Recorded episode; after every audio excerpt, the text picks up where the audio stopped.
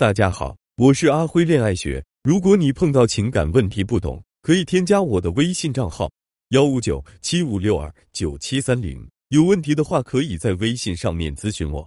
沟通是维系亲密关系最重要的方式，但沟通并不是一件简单的事情。虽然我们每天都在和伴侣讲话，但这些沟通未必有效。学员肖敏就遇见了沟通上的大难题。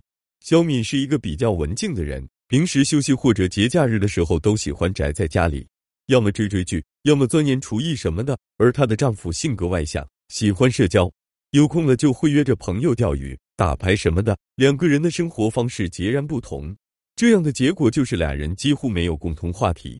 很多情况下，他们都像合租室友一样，各做各的，互不打扰，却没有任何笑声、惊喜。但好在男人还是会经常陪陪妻子的，这一点让妻子特别感动。上个周末，小米因为工作上的失误被领导当着员工大会点名批评了，她心里也一直憋着一股气，特别委屈，希望老公能陪自己在家里聊聊天，就跟丈夫说：“今天你别去钓鱼了，在家里陪陪我吧。”男人愣了一下，估计觉得有点意外，回答道：“我和朋友早就约好的，他们还等着我呢。”小敏一听男人这是不愿意啊，再加上自己在公司受的气，更觉得委屈了，就开始抱怨。你是不是觉得朋友比我重要？你从来都没有好好陪过我。男人回复她说：“这是两码事。再说我上个礼拜不是就在家陪你了吗？要不这样，我今天早点回来陪你咯。”还没等丈夫说完，笑笑直打断他说：“你哪次钓鱼能早回来了？家里一堆家务活，就等着我一个人干嘛？你对这个家能负点责任吗？反正我今天就不让你去。”男人看到肖敏的态度很坚决，放弃妥协。直接扔下一句话，那我就告诉你，今天我非去不可。然后夺门而出，留下肖敏一个人在空荡荡的家里。大家看，肖敏和丈夫的感情基础还是不错的，两个人生活习惯虽然不同，但在前期还是能够互相理解的。做到这样其实已经不容易了，但就是这样算得上比较好的夫妻关系之间，还是会因为沟通不畅产生一些不必要的矛盾。那今天我就来给大家讲一下，在亲密关系中。怎样沟通才能避免这些矛盾的产生？首先，沟通的重点在于让别人表达自己。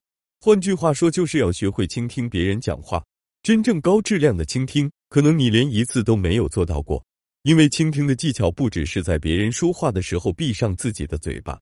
这里我来分享给大家三个倾听的注意事项。首先，在倾听过程中，尽量保持安静，专注凝视他，让对方成为主角。当然，少说话不是让你保持绝对的沉默，你可以通过眼神和肢体动作给予回应。表达专注可以用手托着下巴注视他的眼睛，表达肯定可以点点头。对方讲到自己的不幸遭遇时，皱起眉头表示自己的同情和担忧。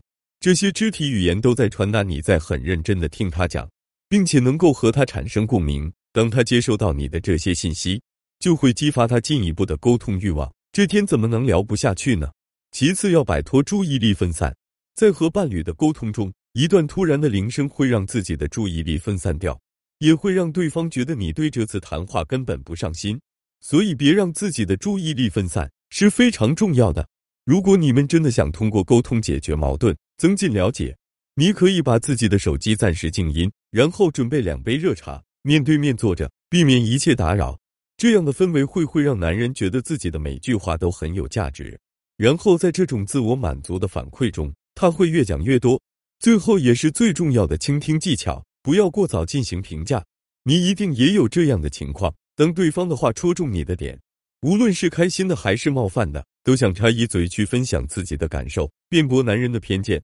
结果你洋洋洒洒说了一大片，对方一句话都没有说。